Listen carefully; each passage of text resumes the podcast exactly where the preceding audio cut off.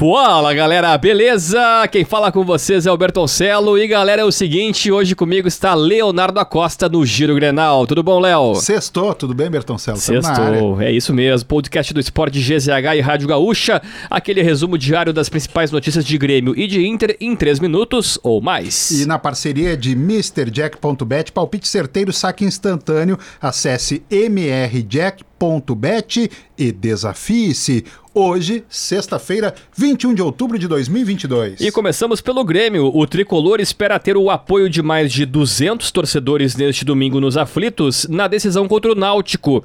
A projeção é feita com base no número pequeno de gremistas que embarcaram rumo ao Recife e na média recente de público que acompanhou as partidas do clube em Pernambuco. O Grêmio que já está em Recife para a decisão contra o Náutico. A delegação deixou Porto Alegre no início da manhã de sexta, chegou ao hotel que serve de concentração para os jogadores comissão técnico e direção no início da tarde e fica lá, evidentemente, até domingo, 4 da tarde é o jogo contra o Náutico. Recuperados antes do prazo previsto pelo departamento médico, Campaz e Janderson integram a delegação. Kahneman, retornando de suspensão, deve reassumir o posto na zaga ao lado do Jeromel. E assim o provável Grêmio para decisão contra o Náutico, Bertoncello, deve ser esse, hum. ó. Breno, tá. Edilson, Jeromel Kahneman e Diogo Barbosa.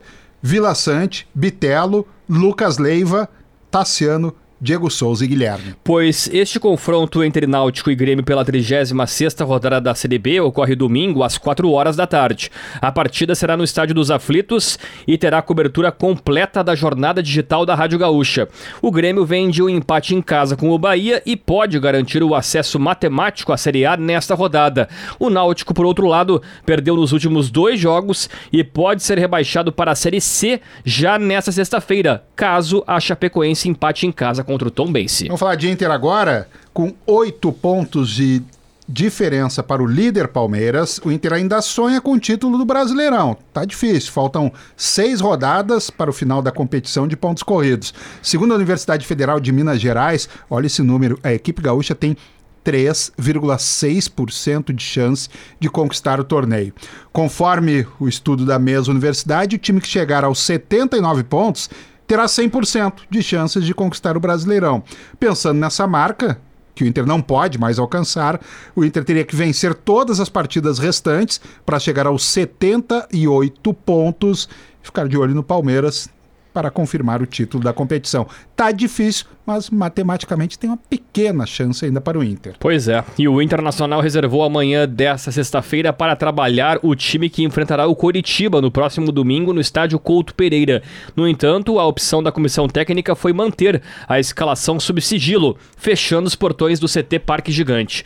Pedro Henrique, que desfalcou a equipe na vitória sobre o Botafogo por suspensão, deve retomar a condição de titular.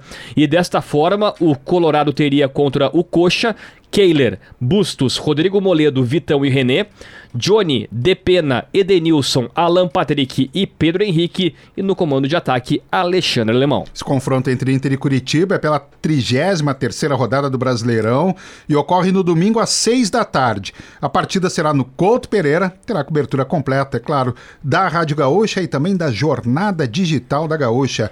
Colorado vem de vitória sobre o Botafogo por 1 a 0 no último final de semana. Ocupa a segunda colocação na tabela de classificação com 60 pontos.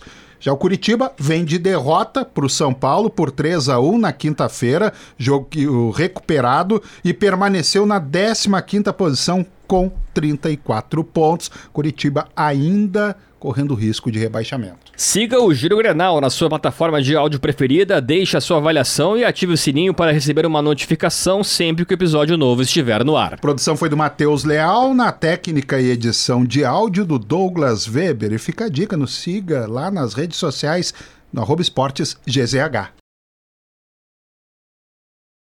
Chegaste a ver pelas redes sociais, Léo, o é. jornalista argentino que chorou ao entrevistar Lionel Messi. Eu vi, fiasco, né? Se emocionou, né? É ídolo, é ídolo, é ídolo, é ídolo. É o ídolo, cara. Desculpa. Chora, choraria ao, ao entrevistar quem, Bertolcelo? Tu. Corta o fone, por favor. Corta.